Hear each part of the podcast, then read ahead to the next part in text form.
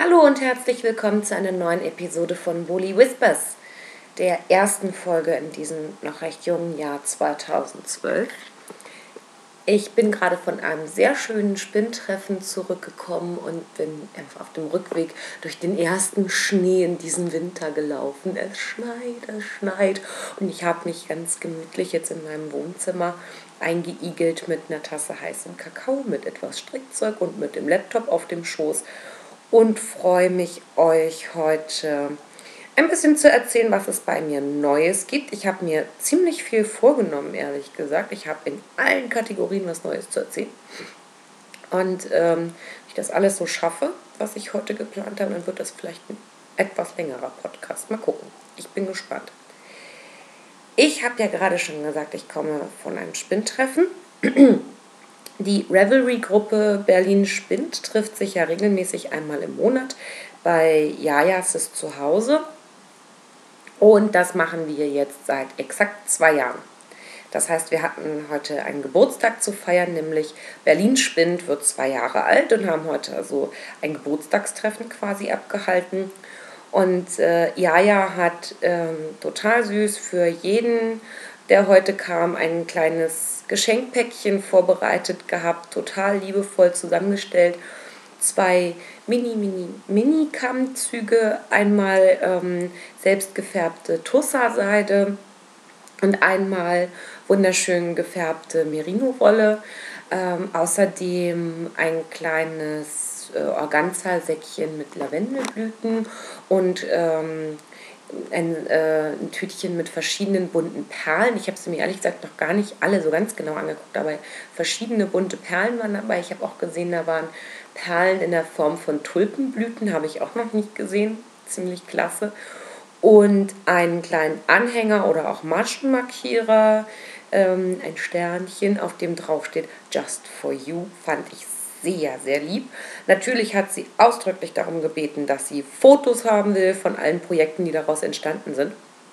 Und ich überlege jetzt, wie ich daraus vielleicht ein einziges äh, Projekt machen könnte, wie ich das alles in einem Ding verwursten kann.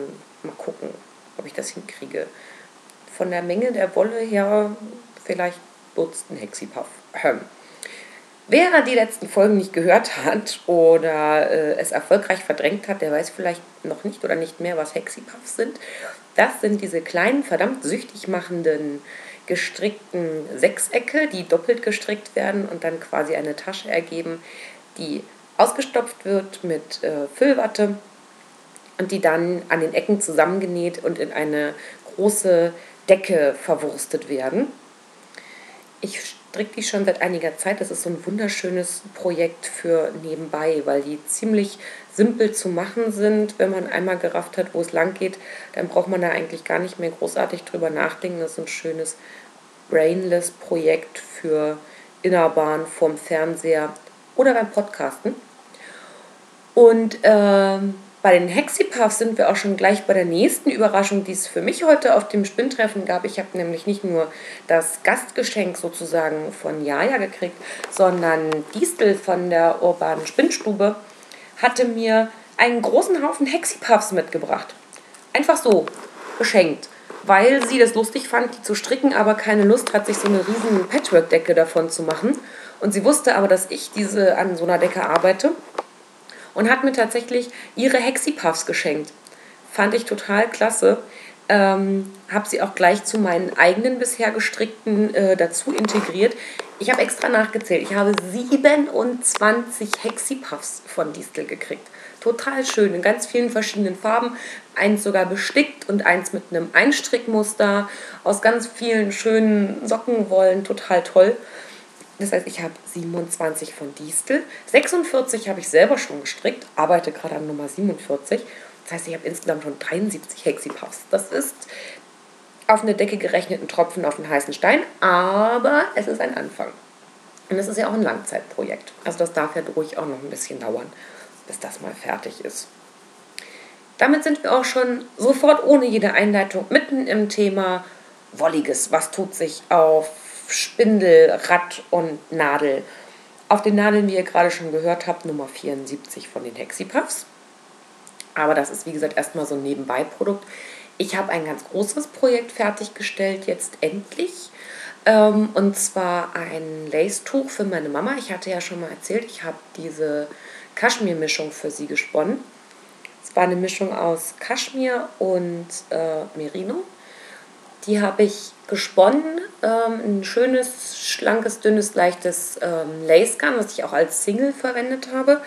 Habe das äh, fertig gesponnene Garn dann mit Eschford-Farben in einem sehr schönen Seegrün gefärbt und habe das meiner Mutter zum Geburtstag geschenkt. Mit der Option, sie kann entweder selber was draus stricken, wenn sie möchte, oder aber ich würde ihr was stricken. Dürfte alle mal raten, was sie sich gewünscht hat. Nö, mach du mal. Hm, schön. Also habe ich mich rangesetzt, habe ihr ein paar Vorschläge geschickt für verschiedene Lace-Tücher und sie hat sich dann äh, für eins entschieden. Und zwar ist das das äh, EZ 100th Anniversary Camping Half Circle von Mwa Knit Obsession. Wahnsinnig komplizierter Name für ein sehr hübsches Tuch. Kurz zur Erklärung von dem Namen, das EZ, also EZ steht für Elizabeth Zimmerman. Elizabeth Zimmerman war eine amerikanische Strickerin und Buchautorin, die auch, also die hat Strickbücher geschrieben und hatte auch eine ähm, Fernsehsendung im amerikanischen Fernsehen, auch zum Thema Stricken. Hat da also auch ähm, ja, so Lehrsendungen quasi gemacht und viele Bücher geschrieben, selber Sachen designt und Anleitungen geschrieben und ihr wird unter anderem ähm, zugute gehalten, ähm, dass sie die sogenannte kontinentale Strickmethode in den USA wieder populär gemacht hat. Ähm, ist vielleicht nicht jedem bekannt, dass äh, in den USA und äh, in, in Großbritannien anders gestrickt wird als hier in Deutschland und, oder auf dem europäischen Festland. Wir ähm, stricken ja mit dem Faden auf der linken Hand ähm, und in den USA und also oder im, im ähm, gesamten angelsächsischen Raum hat man äh, den Faden auf der rechten Hand. Der wird etwas anders abgestrickt. Äh, und Elizabeth Zimmerman war also der Meinung, dass ähm, die kontinentale Methode, die die meisten von uns deutschen Strickern und Strickerinnen kennen dürften, deutlich effektiver ist, weil es schneller geht, wenn man weniger Bewegung machen muss. Weil bei der ähm, englischen oder amerikanischen Methode die, ähm, dass der Faden mit der linken Hand um die rechte Nadel gewickelt werden muss. Das heißt, man muss immer mit der Hand den Faden einmal rumwickeln um die Nadel, was unheimlich viel Zeit frisst. Und äh, nach dem, also so habe ich es im Internet gelesen, nach dem Zweiten Weltkrieg ähm, ist diese auch deutsche genannte Methode ähm, sehr außer Mode gekommen, weil es eben mit ähm, Deutschland assoziiert wurde. Und Elizabeth Zimmerman hat wohl einen nicht unerheblichen Anteil daran gehabt, dass das in den USA so wieder populär wurde und wieder gelehrt wurde und auch benutzt. Ja, und jetzt hat sich also eine Designerin hingesetzt und hat zu Elizabeth Zimmermans 100. Geburtstag, ähm, der 2010 war, äh, sechs Lace-Tücher designt. Ähm, Halbkreis- oder Vollkreis-Tücher, also runde oder halbrunde Tücher. Und davon hat sich meine Mama eben eins ausgesucht, ein halbrundes. Ähm, das heißt Camping. Und zwar beruht das auf einer Geschichte oder einer Erzählung, die Elizabeth Zimmerman in äh, ihrem Buch The Knitter's Almanac veröffentlicht hat, wo sie von einem Campingausflug erzählt, den sie als über 60-Jährige in den kanadischen Wäldern mit ihrem Hund äh, gemacht hat und da eben beim Campen war und die Natur sehr genossen hat. Und diese Natur findet sich in dem Muster des Tuches wieder. Also es sind ähm, Pfotenabdrücke, es sind ähm, Weidenzweige ähm, und äh, Wasserwellen ähm, am Rand, am Abschluss. Es ist ein sehr schönes Tuch, war auch ehrlich gesagt überhaupt nicht schwer zu stricken. Also es waren relativ kleine Charts, gut zu lesen. Ähm, hat Spaß gemacht. Es ist ein bisschen klein geworden. Es sah unheimlich riesig aus auf den Fotos. Aber vielleicht, weil ich sehr dünnes Garn hatte und relativ dünne Nadeln genommen habe, weil ich wollte, dass das Muster gut rauskommt und sich nicht verliert, wenn das zu grobmaschig wird. Ähm, aber mein Gott, ich will damit ja keine Kuh einwickeln. Das soll ja ähm, ja eher so ein leichtes Sommertuch sein. Und es ist immer noch, auch nach dem Stricken und Waschen und Spannen, ist auch dieses Kaschmirgarn immer noch wunderschön weich. Und es hat ganz viel Spaß gemacht, das zu stricken. Und ich werde das jetzt äh, eintüten und meiner Mama zuschicken. Die ist nämlich gerade im Examenstress. Ähm, da kann sie so eine kleine Aufmunterung bestimmt ganz gut gebrauchen. Da freut sie sich bestimmt. Ja, das war es eigentlich schon fast zum Thema Stricken oder auch eigentlich ganz. Also so richtig ein neues Strickprojekt habe ich noch nicht. Ähm, bin in letzter Zeit auch nicht viel dazu gekommen. Ähm, Spindel ist auch relativ schnell abgearbeitet. Ich habe auf dem Spinnrad momentan ähm, eine ziemliche Strafarbeit, nämlich Lacegarn verzwirnen. Lacegarn verzwirnen macht keinen Spaß, das ist langweilig, aber es muss ja gemacht werden. Ich hatte einen schönen Kammzug gefärbt von ähm, Belladonna vom Fiberspace. Könnt ihr auf meinem Blog auch sehen. Und da habe ich jetzt die beiden, habe ich jetzt ein, ähm, anders. Ich habe den Kammzug aufgeteilt in zwei ungefähr gleiche Hälften ähm, und habe die einzeln versponnen und bin jetzt gerade dabei, den Kram zu verzwirnen. Da es relativ dünn geworden ist, dauert das auch eine Weile. Und ähm, mein Spinnrad hat momentan irgendwo den Quietsch. Es klingt immer ein bisschen, als ob einer auf ein Meerschweinchen tritt. Deswegen finde ich es momentan beim Fernsehen unglaublich nervig. Und wenn ich nicht beim Fernsehen spinnen kann, dann komme ich äußerst selten überhaupt dazu. Außerdem habe ich meinen Midnight Rose immer noch auf der Handspindel. Wir erinnern uns, das war diese, äh, dieser mutige Versuch, eine Mischung aus Babyalpaka, Maulbeerseide und äh, Merino-Wolle mit der Handspindel zu verspinnen. Geht, geht langsam, weil rutschig.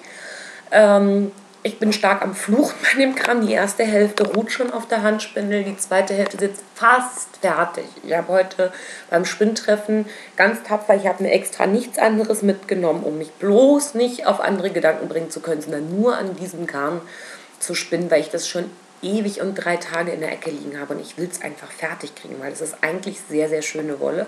Und ich freue mich schon äh, drauf, daraus ein schönes Tuch zu stricken, aber dazu muss es erstmal gesponnen werden. Und ich muss mir dann noch überlegen, wie ich es am schlausten verzwirne. Denn ich habe noch nie von zwei Spindeln runter verzwirnt. Ähm, das heißt, ich muss mal gucken, dass ich mir irgendwas wie eine Spindel Lazy Kate bastel. Ähm, ich keine Lust habe, das ewig hin und her zu wickeln irgendwie. Entweder werde ich es in Plyball wickeln. Ähm, das ist eine, eine Technik, die ich von äh, Distel mir abgeguckt habe oder abgucken will. Das habe ich auch noch nie gemacht. Das heißt, dass beide Fäden zusammengenommen werden und zusammen in einen Knäuel gewickelt werden. Und dann nimmt man dieses Knäuel ähm, und ähm, verspinnt beide Fäden oder verzwirnt beide Fäden auf einer neuen Handspindel ähm, hat die also schon quasi nebeneinander liegen und wickelt sie immer von diesem doppelt gewickelten Knäuel ab. Ist jetzt ein bisschen schwierig zu erklären. Jedenfalls ähm, entweder so oder ähm, ich versuche das auf dem Rad zu verzwirren, was schneller geht. Dazu könnte ich mir dann ähm, einen Schuhkarton nehmen, da irgendwie zwei, vier Schlitze reinschneiden, die beiden Spindeln da reinklemmen und versuchen, dass sich das so abwickelt. Ich bin mir nicht ganz sicher, ob ich diesem etwas empfindlichen Garn es allerdings zumuten will, auf dem Rad verzwirnt zu werden. Ich glaube, da mache ich doch lieber den Umweg über den Plyball und verzwirne das auf einer Handspindel. Ich weiß es noch nicht. Ich bin mir noch nicht sicher. Ich berichte. Erstmal muss es gesponnen werden. Das ist der erste Schritt. Und so weit bin ich noch nicht mal. Dann kann ich mir überlegen, wie ich den Kram dann verzwirne. Und dann muss ich mir noch was ausdenken, was ich daraus stricken will. Also ihr seht, es ist doch noch einiges vor mir bis ich dahin komme. Ich habe ja gesagt, ich bin kaum zum Stricken, geschweige denn zum Spinnen gekommen und erst recht nicht zum Zwirren. Warum? Ganz einfach, neues Hobby. Es ist doch passiert, ich habe mich an die Nähmaschine gesetzt. Ich habe mich an die Nähmaschine gesetzt, obwohl ich das nie wollte, weil ich nicht noch ein Hobby haben wollte und weil ich ja das Stricken schon habe und das Häkeln und das Spinnen und überhaupt und sowieso. Und habe mich aber irgendwann dann doch mal an Mamas alte Nähmaschine gesetzt und hatte sofort riesen Spaß dran. Verdammt, noch ein neues Hobby und es macht auch noch Spaß. Ähm, außerdem habe ich ja eigentlich immer gedacht, ich wäre einfach zu huddelig zum Nähen.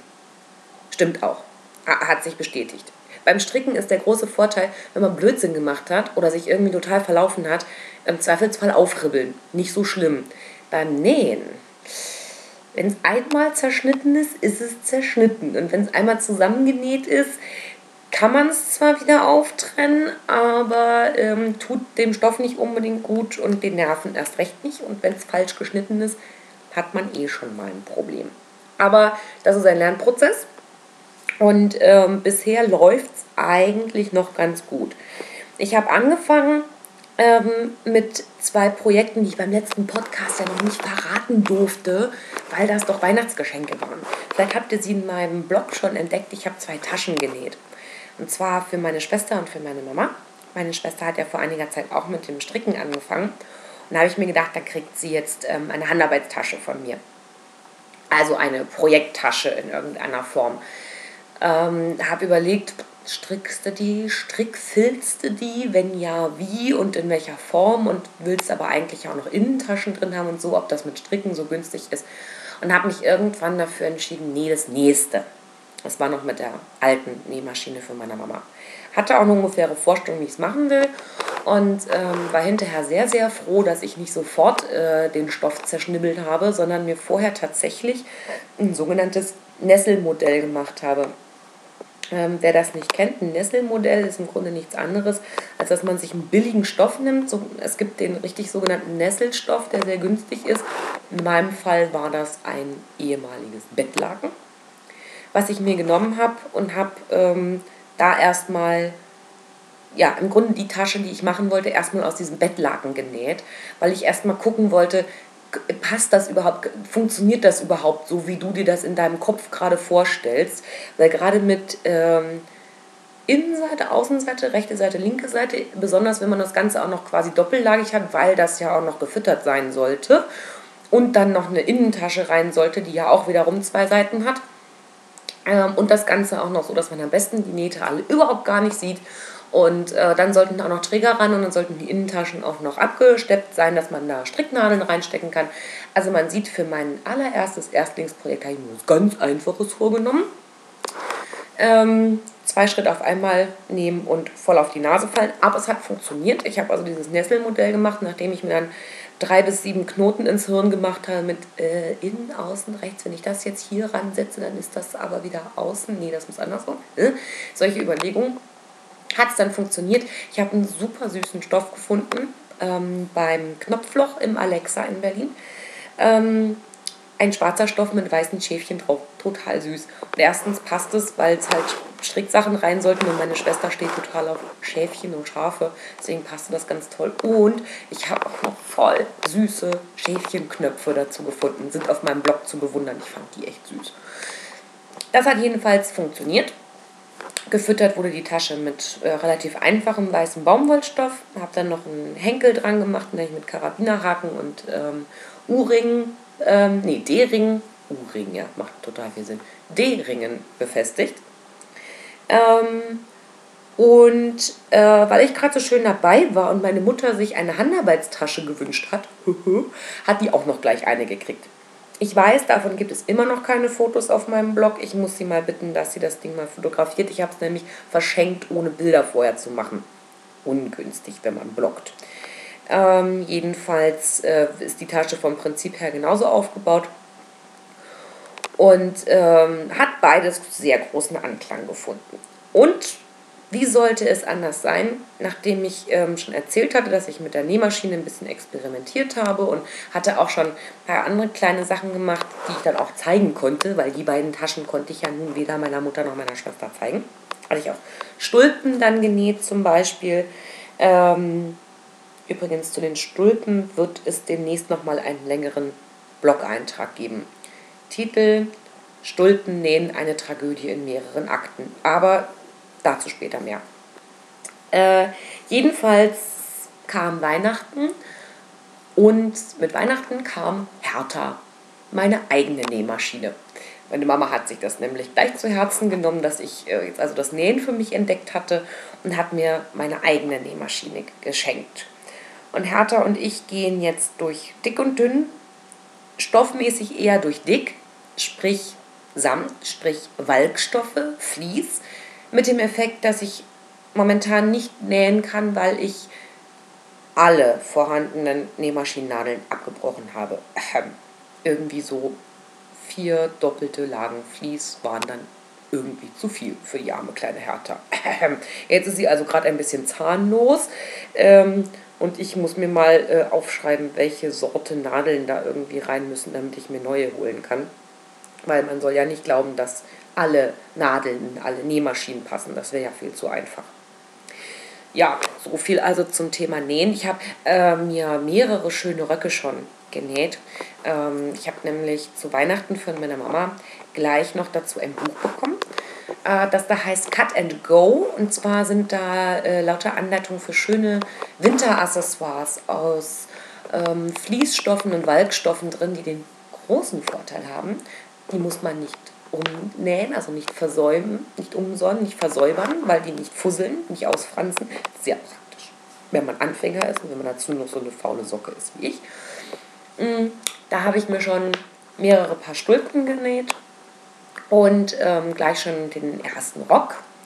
Ähm, und äh, konnte es dann nicht lassen und bin dann losgetobt und habe mir Stoff gekauft und habe Kraft meiner Wassersuppe mir einen eigenen Rock entworfen.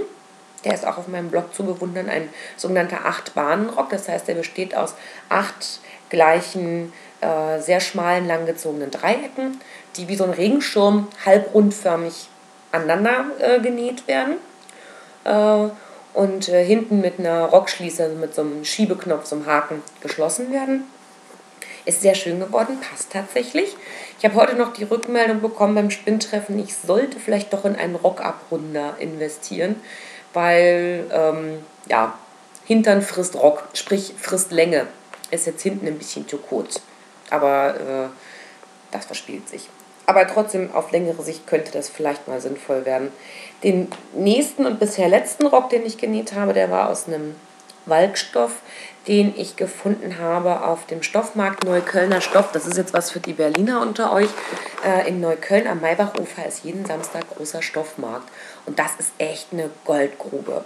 Da gibt es ganz viele verschiedene Stoffe zu teilweise aberwitzig günstigen Preisen. Ich habe da tolle Dinger gesehen für 3 Euro den Meter. Äh, außerdem Stände mit Borten, Knöpfen, Zubehör, ähm, Bändern und äh, Schrägbändern und Gummilitzen und ach, was nicht alles. All, allen Kleinkram, Knöpfe, Haken, Reißverschlüsse am laufenden Meter und so weiter und so fort. Also äh, das lohnt sich wirklich. Und ähm, weil das auch so ein bisschen Kreativmarkt ist, kann man gleich mal ein paar Stände weitergehen und sich schöne Ideen holen, äh, was man aus diesen Stoffen alles Tolles machen könnte. Da habe ich mir also einen Rock genäht aus einem dunkelblauen Walkstoff. Der ist noch nicht im Block, kommt aber demnächst. Ähm, ja, das sollte es zum Thema Nähen eigentlich gewesen sein. Ich gucke mal kurz auf meine Notizen. Ich habe mir nämlich tatsächlich heute mal Notizen gemacht, weil ich so viel zu erzählen habe. Äh, damit ich nicht wieder die Hälfte vergesse, habe ich mir das aufgeschrieben. Genau. Damit sind wir bei der nächsten Kategorie, nämlich Ernährung. Ich war auf der Grünen Woche. Grüne Woche findet regelmäßig in Berlin statt. Das ist eine große Landwirtschafts- und Ernährungsmesse mit Betonung auf groß. Es war voll. Es war fürchterlich voll und ich war eigentlich gerade total erkältet. Und liebe Leute, glaubt mir, das ist keine gute Kombination. Wenn man gerade irgendwie total verrotzt und vergliederschmerzt ist und sich mit Ibuprofen volldruckt, weil man es den Schwiegereltern in Spee versprochen hat, dass man am Samstag auf die grüne Woche geht, nicht so angenehm, sich dann durch äh, gefühlte Hunderttausende von Menschen zu schieben. Aber es hat trotzdem Spaß gemacht. Es war ähm, sehr interessant. Ich habe Schafe geguckt. Ich habe äh, äh, Skudden gesehen und ich habe ein Jakobsschaf gesehen. Ich habe noch unversponnene Jakobsschafwolle da äh, und habe unter anderem also ein richtig echtes Jakobsschaf gesehen. Ähm, viele kleine Lämpchen auch. Äh, außerdem jede Menge exotische äh, Gerichte. Habe Kängurufleisch gegessen, ein Känguruburger. War interessant, nicht so meins, wenn ich ganz ehrlich bin. War irgendwie nicht so, muss aber nicht am Känguru gelegen haben, kann auch der Burger gewesen sein, ich weiß es nicht. Aber ähm, war mal ganz interessant, war mal was anderes. Und man kann sagen, hey, ich habe mal Känguru gegessen. Immerhin. Dazu muss ich noch nicht mal in irgendeinen Dschungel fahren und mich dabei filmen lassen. Ähm, außerdem noch zum Thema Ernährung. Ich habe mir überlegt, ich habe ja schon mal von Michael Pollan erzählt, dem amerikanischen Autor und Journalisten, der diese 64 Grundregeln Essen aufgestellt hat. Wir erinnern uns, äh, was durch das Fenster ihres Autos zu ihnen gelangt, ist kein Lebensmittel und ähm, essen sie nichts, was ihre Großmutter nicht als Essen erkannt hätte. Solche Dinge. Ich habe mir überlegt, ähm, Ende Februar fängt die Fastenzeit an, die christliche Fastenzeit, wo ähm, traditionellerweise zwischen Aschermittwoch und Ostersonntag gefastet wird. Heißt, ähm, bisher habe ich das so gemacht, dass ich in diesen sieben Wochen immer auf irgendetwas Bestimmtes verzichtet habe. Das muss gar nicht immer zwangsläufig mit dem Essen zu tun haben. Ich habe ein Jahr auch mal ähm, zum Beispiel Fahrstühle und Rolltreppen gefastet, bin also immer brav Treppen gelaufen. Effekt von das Ganze soll eigentlich sein, dass man sich bestimmte Sachen wieder bewusst macht, indem man sie weglässt. Dass man sich also bewusst ist, ähm, wie, wie angenehm bestimmte Dinge doch sind, die wir schon als völlig selbstverständlich nehmen. Oder auch, ich habe ähm, in, in, in einem Jahr mal ähm, überlegt erst, ob ich Fernsehen komplett faste, habe mir dann aber überlegt, und da muss ich realistisch sein, dass das unrealistisch wäre. Also einfach nur, ich wusste dann schon im Vorhinein, daran halte ich mich nicht und dann macht es für mich keinen Sinn. Also habe ich, das war, da war ich noch im Studium zu der Zeit, habe ich gesagt, okay, ich faste sinnloses Fernsehen und Fernsehen vor 20 Uhr. Weil ich hatte, damals war bei mir so die Unart eingerissen, ich komme nach Hause von der Uni, bin irgendwie geschafft und als erstes schmeiße ich die Tasche in die Ecke, mache die Glotze an. Und dann sitzt man da irgendwie fest und ähm, kommt irgendwie zu nichts mehr und fragt sich dann am Ende des Abends, wo eigentlich die Zeit hin ist. Und dann habe ich mir wirklich das verboten und nur noch ab 20 Uhr Fernsehen geguckt. Das klingt lächerlich und es klingt nach, einer, nach einem total kleinen Einschnitt. Und ähm, heute sehe ich sehr viel weniger fern. Da find, würde ich das auch nicht mehr so schwierig finden. Aber man glaubt gar nicht, was so was Kleines schon für eine Veränderung ausmachen kann, wie viel Zeit ich auf einmal hatte. Wahnsinn, war echt klasse. Und dieses Jahr habe ich mir überlegt, ähm, in der Fastenzeit, äh, mich möglichst strikt an diese 64 Grundregeln Essen von Michael Pollan zu halten.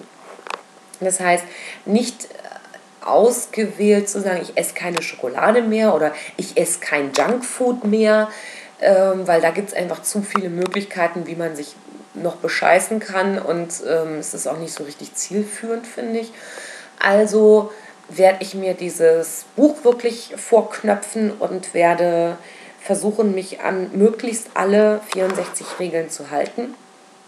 Das Schöne davon ist, dass eine dieser Regeln lautet, brechen Sie ab und zu die Regeln.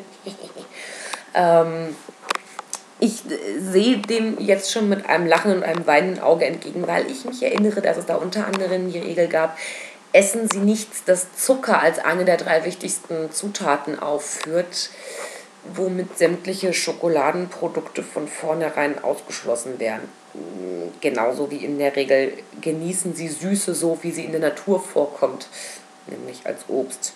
Hm. Gut, ich bin gespannt. Also ich weiß auch ehrlich gesagt noch nicht so richtig, wie ich das mache, ob ich einfach jedes Lebensmittel, das ich zu mir nehme, daraufhin prüfe, ob das allen 64 Regeln genügt oder ob ich ähm, mir jeden Tag eine Regel vornehme und ähm, ich weiß das noch nicht. Also wie ich das genau umsetze, muss ich mir nochmal überlegen. Aber ich beschäftige mich mit diesem Thema und ich finde, das passt ganz gut in die Fastenzeit, weil es ja darum gehen soll, sich Dinge bewusst zu machen, die wir ähm, unbewusst machen, wie zum Beispiel äh, mehr oder weniger nahrhafte Nahrungsmittel in uns reinzuschaufeln, ohne großartig drüber nachzudenken. Und ich denke, das ist, egal ob ich jetzt vielleicht das Fasten äh, gelegentlich breche oder auch nicht, ähm, ist ja der Effekt, dass man ins Nachdenken kommt und vielleicht daraus auch Sachen mitnehmen kann für die Zeit nach dem Fasten, um äh, ja, vielleicht ein paar Sachen auch dauerhaft zu verändern oder bewusster zu machen, bewusster auch zu genießen zum Beispiel. Ja, ich halte euch auf jeden Fall auf dem Laufenden, wie das funktioniert in der Fastenzeit. Ich bin sehr gespannt. Damit kommen wir vom Thema Ernährung zum Thema und sonst so. Und sonst so, da soll es heute ähm, zwei Buchempfehlungen geben. Und zwar einmal ganz klassisch zum Lesen und einmal zum Lesen oder auch Hören.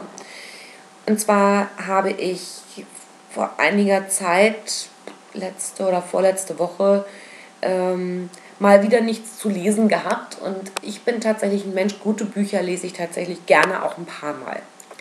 Und stand vor meinem Bücherregal und brauchte eigentlich nur so irgendwas, so ein paar Seiten lesen vorm Einschlafen.